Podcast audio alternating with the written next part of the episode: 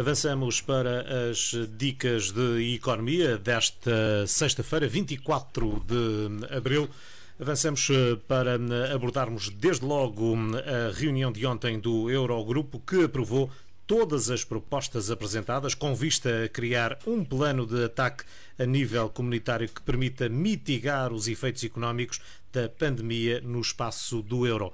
Mas ainda, Mário, não há, Mário Costa, o economista que nos acompanha sempre nesta, nestas dicas de economia, eh, ainda não há propriamente um acordo definitivo.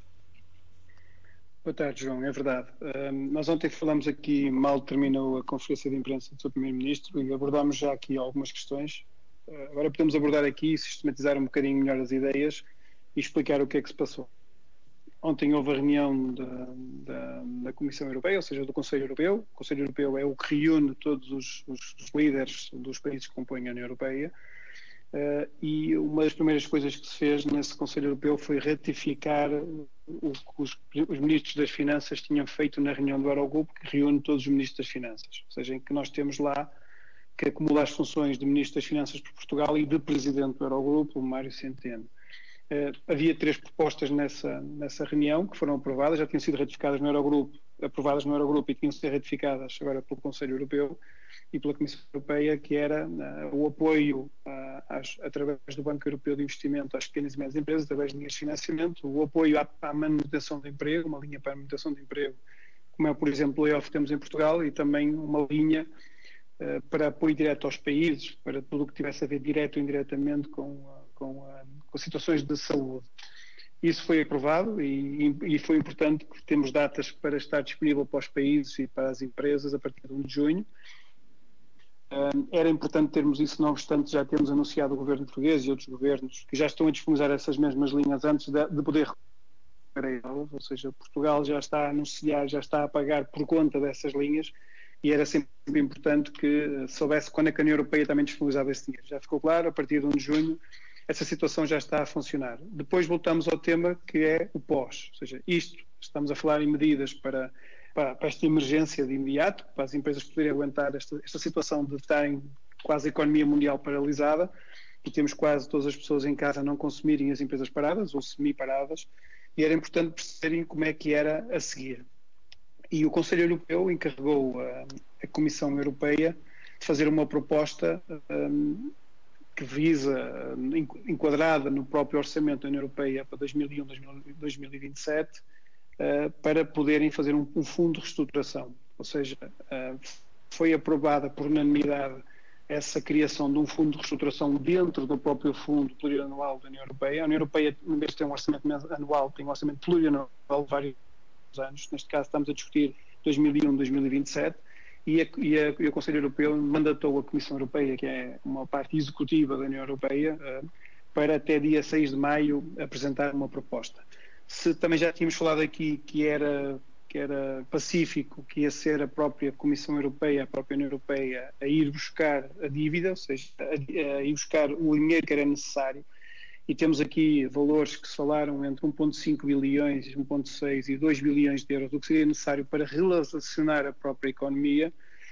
Também era perfeitamente, também estava perfeitamente claro que era necessário isso. Uh, mas o problema, João, é como é que isto chega aos países. Já se sabe que vai ser através do Orçamento Europeu, a Comissão Europeia vai-se vai -se endividar, entre aspas, de uma forma ou de outra, vamos já explicar como é que isso funciona, e depois era saber como é que este valor chega aos países, se é sob a forma de empréstimos ou sob a forma de subvenções. Empréstimos, os países têm que, têm que devolver o valor emprestado e pagar o juro, uh, constitui dívida do próprio país, era o que os próprios países do Sul, como Portugal, Espanha, Itália, França, não queriam, e disseram, já disseram mesmo que não queriam esse tipo de situações, ou o tipo de subvenções, que é como chamados quase subsídio a fundo perdido, que não tem implícita devolução, tem que pagar juros, mas não tem implícita devolução uh, do, valor.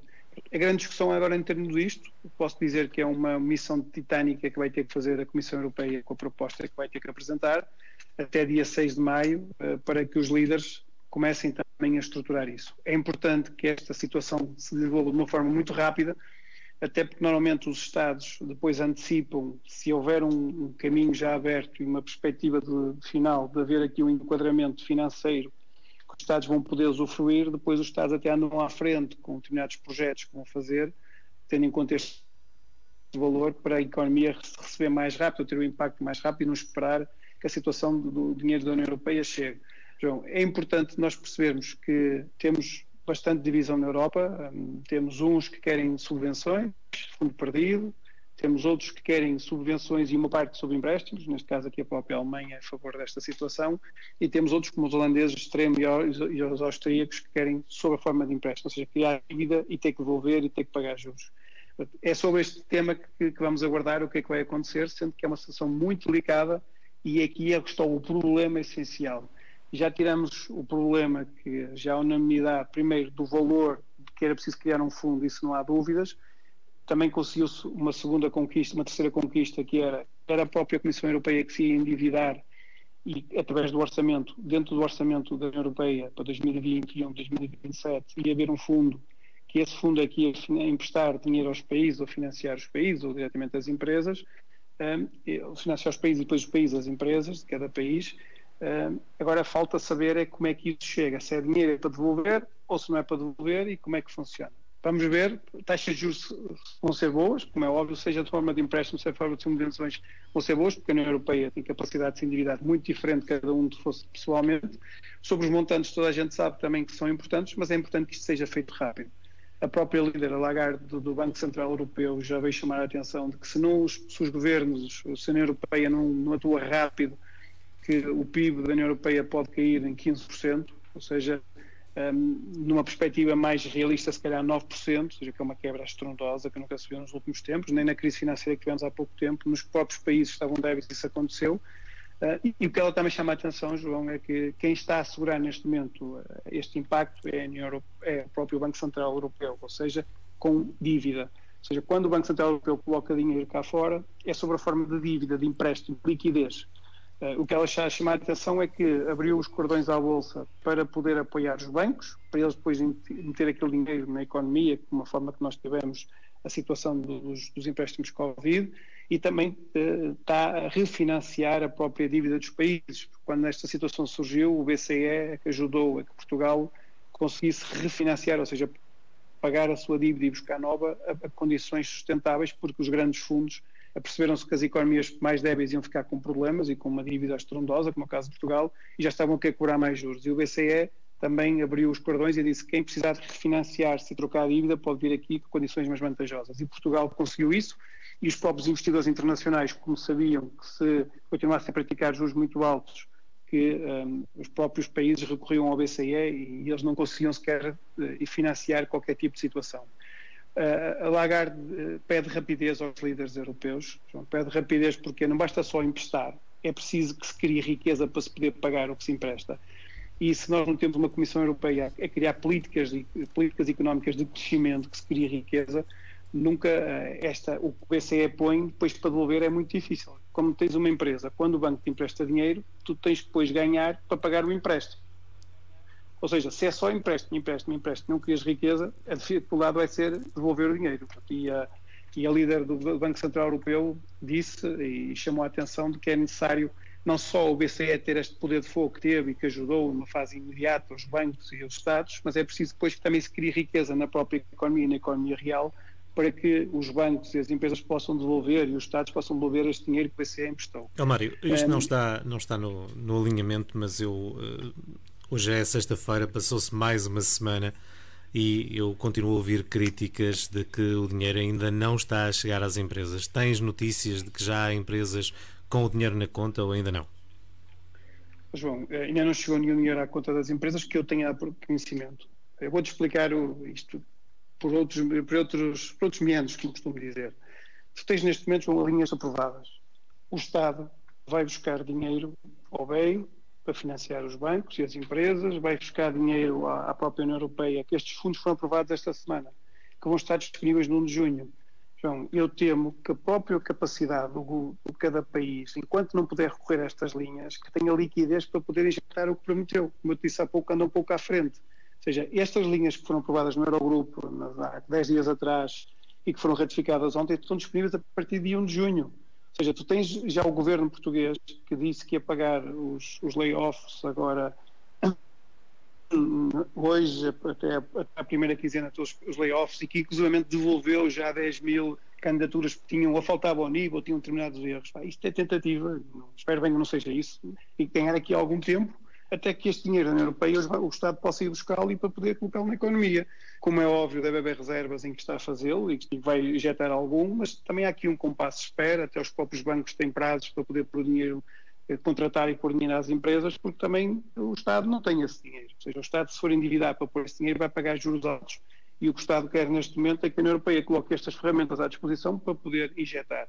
E é isso que está a estar a passar de certeza absoluta, apesar de que os próprios bancos também têm que demonstrar ao Banco Central Europeu determinadas situações para poder buscar dinheiro para financiar a economia, por isso isto, uh, tudo se, em termos estruturais, em termos de concessão, tudo está muito bem, ou seja, tudo Uh, onde se vai buscar o dinheiro, como é que se vai pagar, como é que se vai devolver, está bem estruturado, só que pôr a coisa a funcionar e pôr na prática isso a acontecer, ou seja, da teoria à prática, vai uma, uma, uma distância muito grande e é o que está a passar agora. Ou seja, os governos e Portugal teve necessidade de para acalmar os empresários, para acalmar tudo, colocar medidas cá para fora, mas a, as medidas cá para fora vão ter suporte financeiro na Europa e a Europa só agora é que começa a aprovar e a poder disponibilizar dinheiro, neste caso é 1 de junho. A própria Comissão Europeia, só para teres uma ideia, hum, também tem que se endividar. Ou seja, isto não é. A União Europeia não é um poço sem fundo. Não é só colocar uh, as máquinas a imprimir notas, não é? Não, porque aqui nem é o BCE que vai imprimir notas, não, sei, é o banco que vai, não é dinheiro, não é o banco, ou seja, o BCE quando imprime notas coloca dinheiro nos países e dinheiro nos bancos, e eles põem dinheiro na economia real. Ponto. Aqui não é isso. Aqui é o Banco Central, a Comissão Europeia, a União Europeia vai ter que endividar-se e para se endividar tem duas formas. Também é outra discussão que vamos ver a seguir. Ou seja, já toda a gente sabe que a própria União Europeia é que se vai endividar. Agora, como é que ela se vai endividar? Se vai criar ela dívida? Se vão os países dividir, todos os países da União Europeia com, com, participam a sua parte, tendo em conta a sua riqueza criada anualmente para o orçamento da União Europeia, com X montante. Portugal, como é óbvio, como o PIB é pequenino, deve ser aqueles que compartilham menos. Mas é preciso pedir a estes todos que ponham mais dinheiro mas também é dos que recebe menos, não é? Participa menos, mas também recebe menos depois.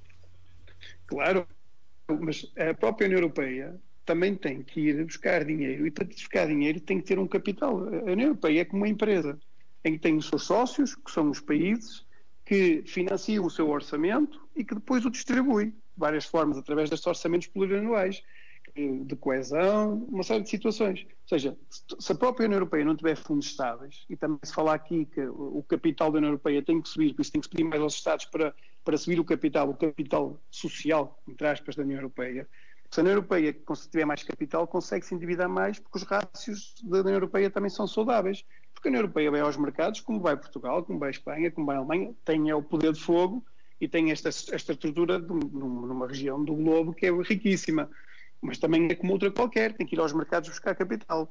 Por isso, a própria forma como ainda se vai a própria União Europeia financiar ainda não está decidida. Se são os Estados que vão pôr mais dinheiro, se, se, os Estados vão aumentar o capital e depois a União Europeia vai buscar mais dinheiro emprestado, por isso, esta situação ainda não está definida. E tudo isto é urgente, porque as pessoas no dia a dia já estão em casa e já não estão a receber. Por isso, é importante que, que haja aqui uma aceleração. Para mim, o que é importante também nestas decisões que ocorreram ontem, e para terminar, é Onde é que isto vai ser aplicado? Uh, três níveis. Combate a alterações climáticas, nada de novo, já sabíamos isso, é um, é um investimento forte da União Europeia. Uh, a transição digital, também toda a gente sabe, ou seja, o mundo digital vai ser o futuro, mas aqui o importante é a autonomia industrial do bloco europeu. Isto é que é o ponto da questão. Ou seja, a União Europeia soube que sofreu bastante com esta crise. Nós devíamos a economia global, ou seja, nós sabíamos, vamos a matéria-prima à Índia, vamos ficar produto acabado barato à China, vamos comercializar para os Estados Unidos. Ou seja, o que eles quiseram foi tornar a Europa uma potência também industrial. A Europa começou -se a ir buscar recursos, matérias-primas e produtos acabados e semi-acabados a outros grandes blocos, onde, onde havia produtos mais baratos e mais competitivos, e começou só aqui quase a ter parte do processo produtivo e ser só um mercado até de escoamento dos produtos. E o que eles perceberam é que, ao fechar Uh, ou seja, já explicámos aqui ontem, a China espirrou, Portugal e a União Europeia constiparam-se. A China teve um problema, uh, para além de fazer uma pandemia no resto dos países, em termos de saúde, também provocou que a economia ressentisse. Por isso, esta reindustrialização é muito importante, vai abrir muitas oportunidades, mas também é preciso perceber que vai dar aqui muita parte tecnológica, ou seja, nós sabemos que a mão de obra em Portugal é diferente e, e, e na Europa, e as horas de trabalho que trabalham na Europa tem, são diferentes da Índia, do, da Índia, da China, e os produtos europeus têm que se tornar a ser competitivos e o nível de, de poder de compra dos produtos europeus tem que se tornar competitivo. Por isso, nós precisamos continuar a produzir preços, produtos aos preços que produzimos agora e não aumentar os seus preços, porque também os europeus não conseguem, senão ficam, têm pela mesma coisa pagar mais dinheiro, ou seja, as empresas europeias não são competitivas para vender para o mercado europeu nem para exportar, e o próprio europeu começa a comprar produtos mais caros. Por isso, o que eles querem aqui é tornar autónomo, mas vai ser numa base tecnológica, de ganhos de produtividade e, se calhar, produtos uh, tecnologicamente avançados, com muita, muita tecnologia, para que a Europa se possa tornar ou também um bloco independente. Por isso, vamos esperar o que é que se vai passar nos próximos dias. Chama a atenção, João, que este orçamento, de, onde vai estar o fundo de resgate, está enquadrado no orçamento plurianual 2021-2027. 2021 ainda falta para chegar a janeiro, ou seja, só a partir de 1 de janeiro de 2021 é que tu podes pensar se quer recolher este dinheiro, porque até lá não vai ser possível porque o orçamento só entra em vigor nessa altura. Por isso, não parece-me também que este valor. Até lá morrem muitas empresas. Sim, e parece-me que o valor que foi aprovado ontem, que vai ajudar, que é para a emergência agora. Nós estamos em abril, até dezembro ainda falta muito tempo, ou seja, este dinheiro de recuperação é só para o próximo ano, nunca é para este ano. Por isso acho que ainda vão surgir mais medidas para este ano e os líderes têm aqui algum tempo, uh, que não é muito neste tipo de, de projetos estruturantes e destes valores que estamos a falar, para até ao final do ano, e muito antes sequer, para dar uma confiança aos mercados e à economia, ter este fundo aprovado, devidamente estruturado e como é que as pessoas vão poder usufruir deste dinheiro. Há então muitas indefinições ainda a este nível. Definidas estão as regras para quem tinha planeado as suas viagens. Planear a algum tempo de distância é sempre bom, mas neste, neste caso não, não foi. Viajantes podem agora pedir um voucher ou mesmo a devolução do montante da reserva se não houver reagendamento até 31 de dezembro do próximo ano. Portanto, isto, quem pagou as suas viagens eh, vai ter de esperar um bocadinho. Depende, João. Não é, nem é para todos isso. Um, efetivamente, isto, as agências de viagens passaram por um caos. Ou seja, se tu, neste momento as pessoas, ou por receio ou por imposição, estavam impedidas de sair do país e de viajar. Um, eu chamo a atenção de que uh, estas regras são para viagens que estavam entre o dia 13 de março, na altura do estado de emergência, e até 31 de setembro, que estavam reservadas uh, para estas datas. Uh, efetivamente, o que tu disseste é verdade, mas aquelas pessoas que agora, por causa desta situação, ficaram desempregadas, podem pedir a sua devolução em 14 dias. Por isso, há uma exceção das regras que vamos falar agora, que é todos os turistas tinham reservas marcadas e por esta situação ficaram desempregados ou ficaram desempregados num curto espaço de tempo, podem pedir a sua devolução em 14 dias, quer a agência de viagem, quer o hotel onde tinham a marcação feita, quer o próprio empreendimento onde tinham feito as, as suas reservas.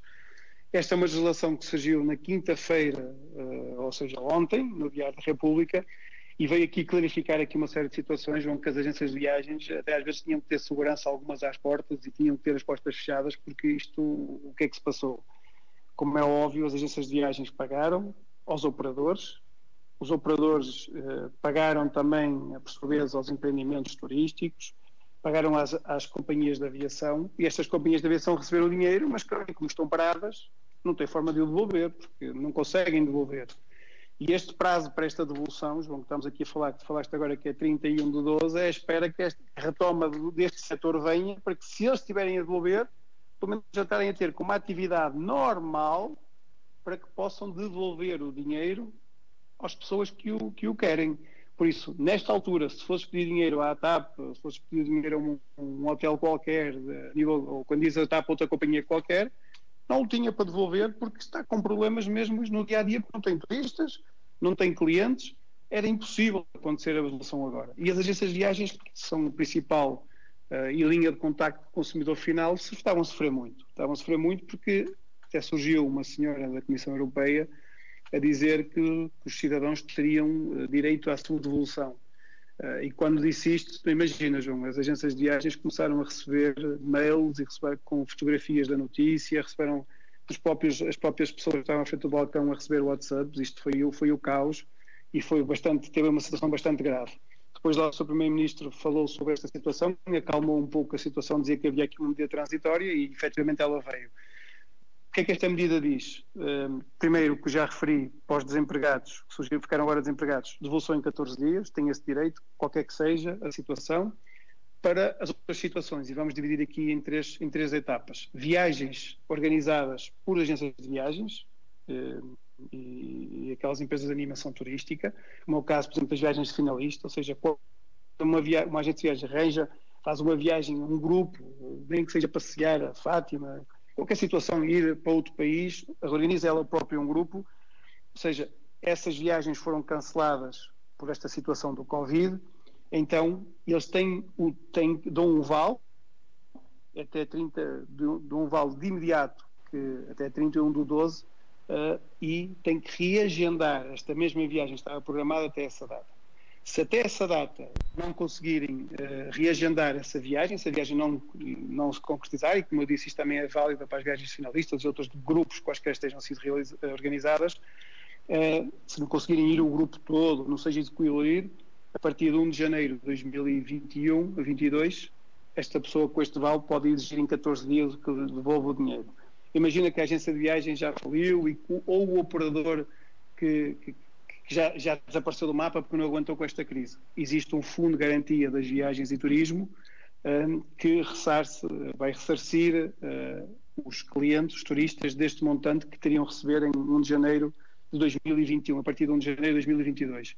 Por isso, é importante estar claro, as agências de viagens têm que este prazo, e este prazo é porque, João, para restabelecer a própria dinâmica e capacidade de evolução, seja que eu falei há pouco, mas também durante este tempo é que as pessoas ganhem confiança e queiram ir. Ou seja, não vale a pena só eu querer reprogramar a viagem e a pessoa dizer, não, não vou, estou com medo, não quero que meus filhos se exponham, não quero que os meus amigos se exponham, que os meus pais se exponham e não querem ir. Por isso, há aqui um período temporal alargado, e é para voltar a ter a confiança dos turistas em querer fazer o que faziam antes, em fevereiro, que é preciso dar tempo e, ao mesmo tempo, também dar, o, tentar o restabelecimento da própria dinâmica das companhias aéreas e dos hotéis e dos, dos, dos, dos alojamentos locais para que possam ter outra vez outra atividade normalizada e tenham capacidade financeira para se tiverem que devolver dinheiro voltarem a devolver.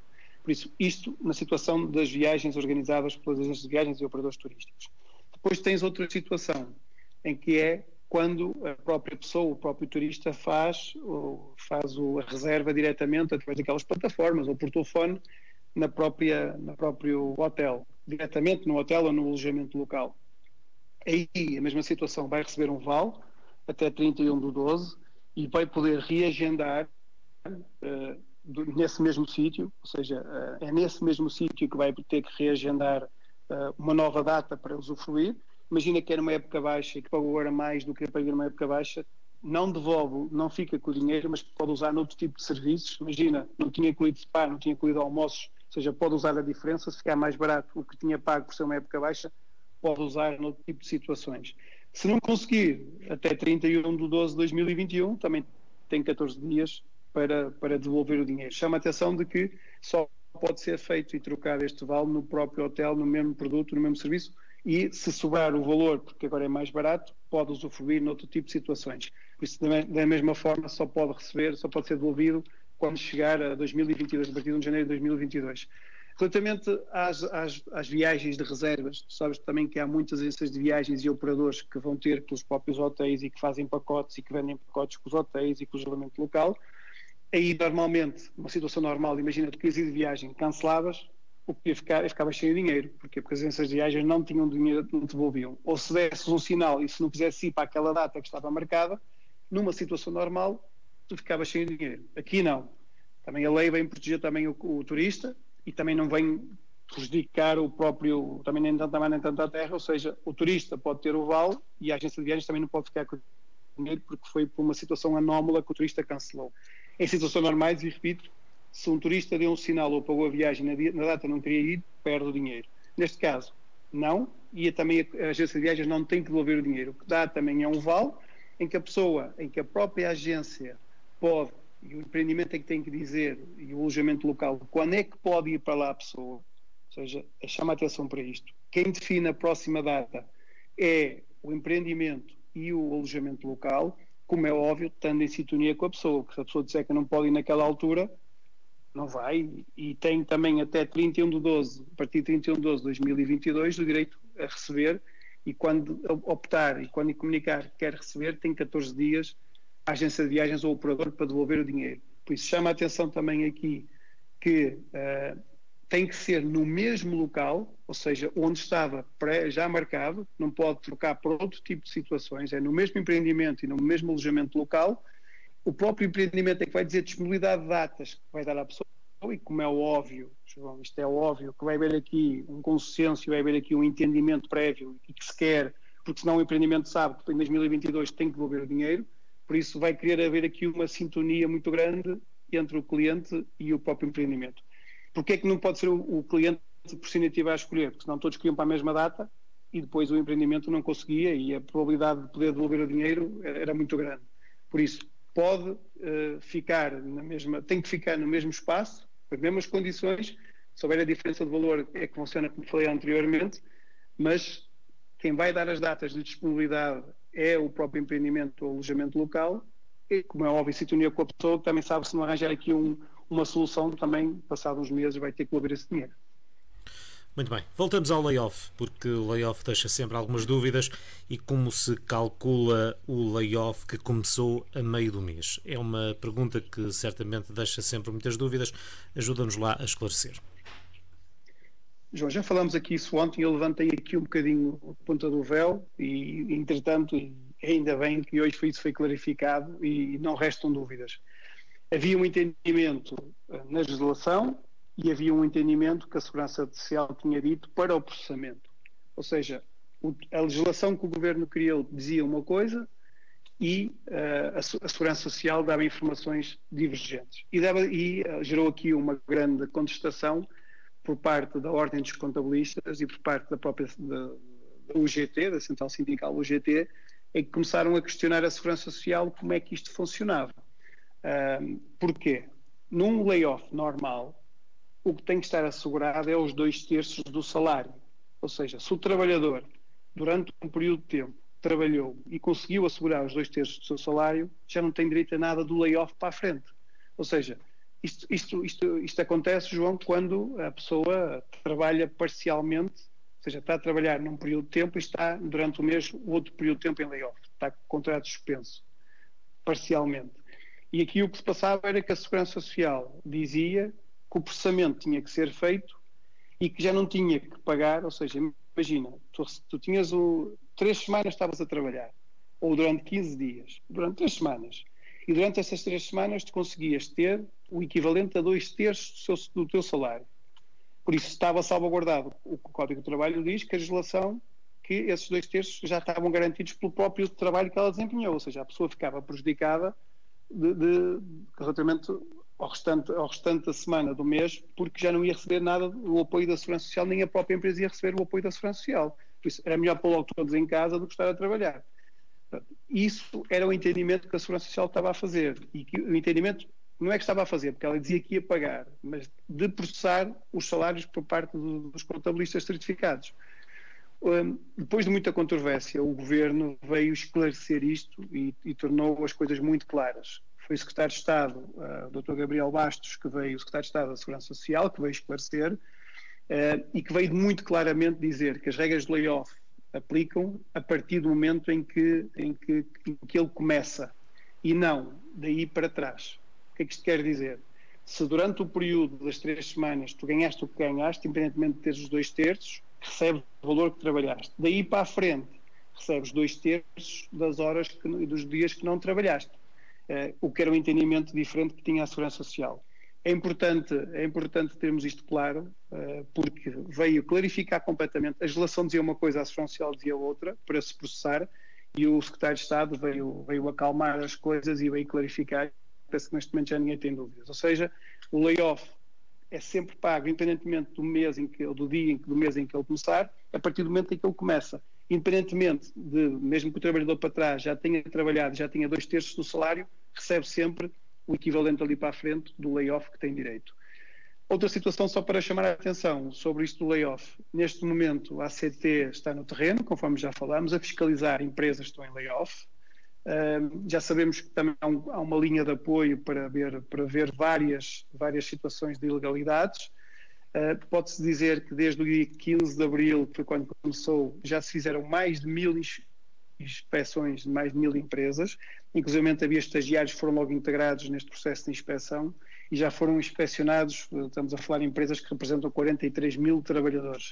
O que é que eles estão à procura, João? Primeiro, e isto também é, é muito bom que isso aconteça, que haja segurança e saúde no trabalho, ou seja, que as empresas tenham todos os mecanismos e estejam salvaguardadas em termos de higiene de, de elementos de proteção para que os trabalhadores estejam seguros, para não serem contaminados e que as distâncias de segurança, etc. Porque houve muitas empresas que, entretanto, fecharam porque umas pessoas ficaram doentes porque não haviam essas regras e isso é importante que aconteça, mas também estão preocupados a perceber se as pessoas que estão em casa um, foram obrigadas a gozar férias ou não, ou seja, como é que foi reorganizado o calendário de férias, que nós já falamos também aqui sobre isso, e depois eh, por questões de remuneração, ou seja, como é que se estão ou não a cumprir as empresas com o pagamento, que é uma das ações fiscais da ACT.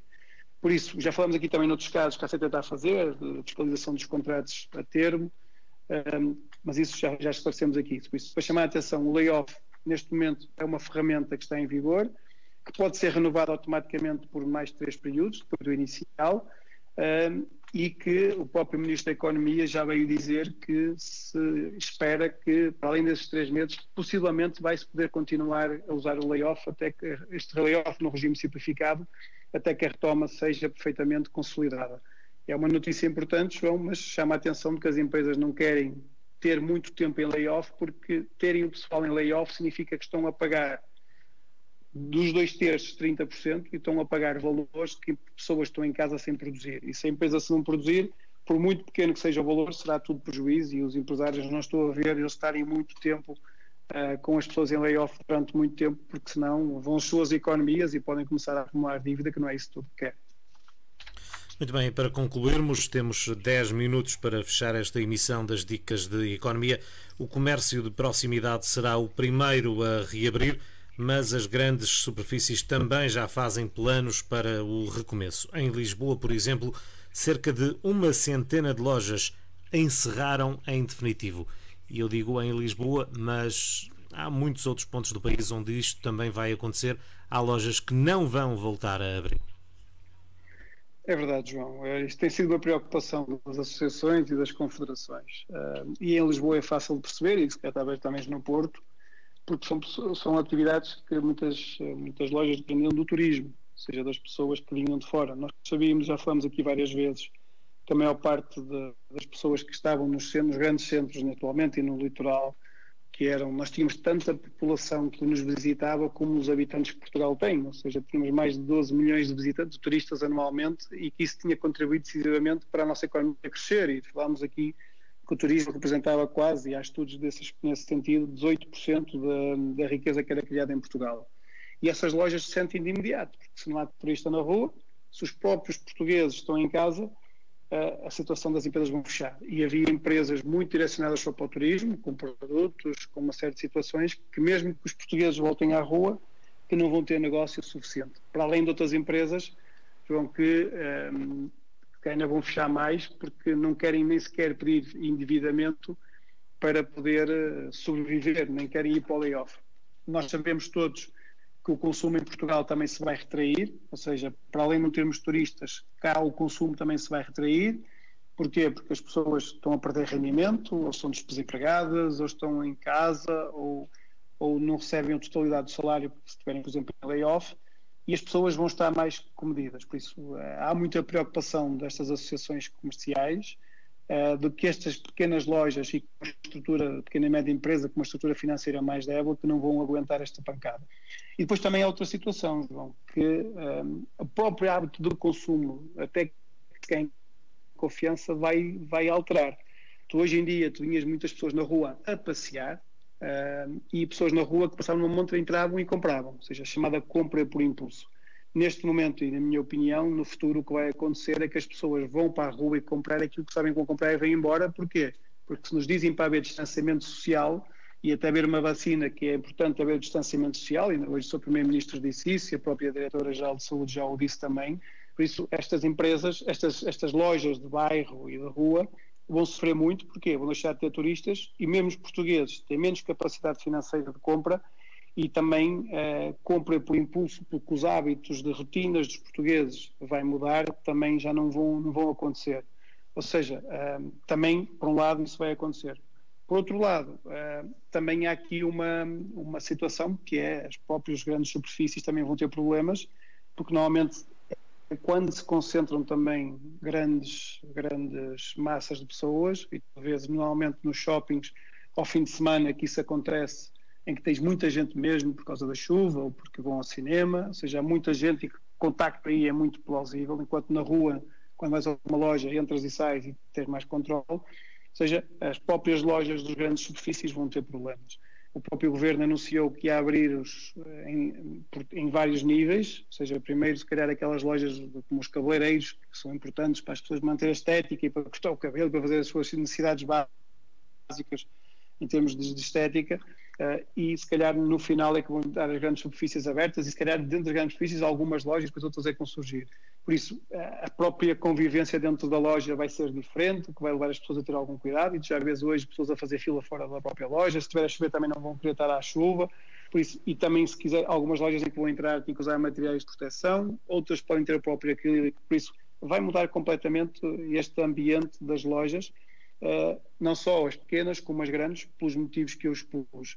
Uh, já se vê algumas próprias autarquias a criar estímulos e, e, a dar algum apoio a estas famílias mais favorecidas e o apoio é sob a forma de vale, em que podem, em vez de pôr dinheiro nas pessoas, dão um vale em que as pessoas consomem na mercearia local da região. Isto é importante porque estão a resolver dois problemas. Estão a resolver o problema da pessoa que ficou sem o rendimento ou que está desempregada ou tem uma quebra de rendimento, seja, há um apoio das próprias autarquias diretamente à pessoa e indiretamente também ajudam as lojas locais de bairro, aquelas lojas de bairro, eh, porque este, esse, esse vale, por exemplo, se tiver uma grande superfície nessa mesma região, não pode ser usado aí. Por isso a família tem que ir também para estas pequenas microempresas, estas lojas, que têm que, que, têm que, que manter-se abertas.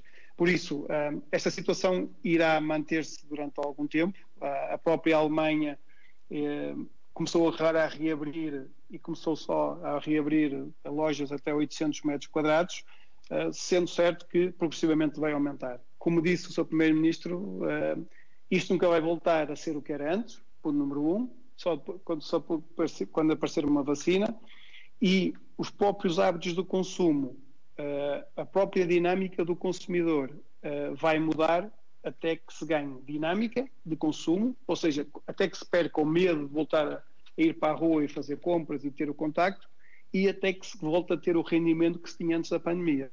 Por isso, é de querer, João, e conforme começamos, que haja um pouco aqui algum problema bastante profundo para as lojas, não só as de shopping, como as lojas de, de porta em porta, as lojas de rua.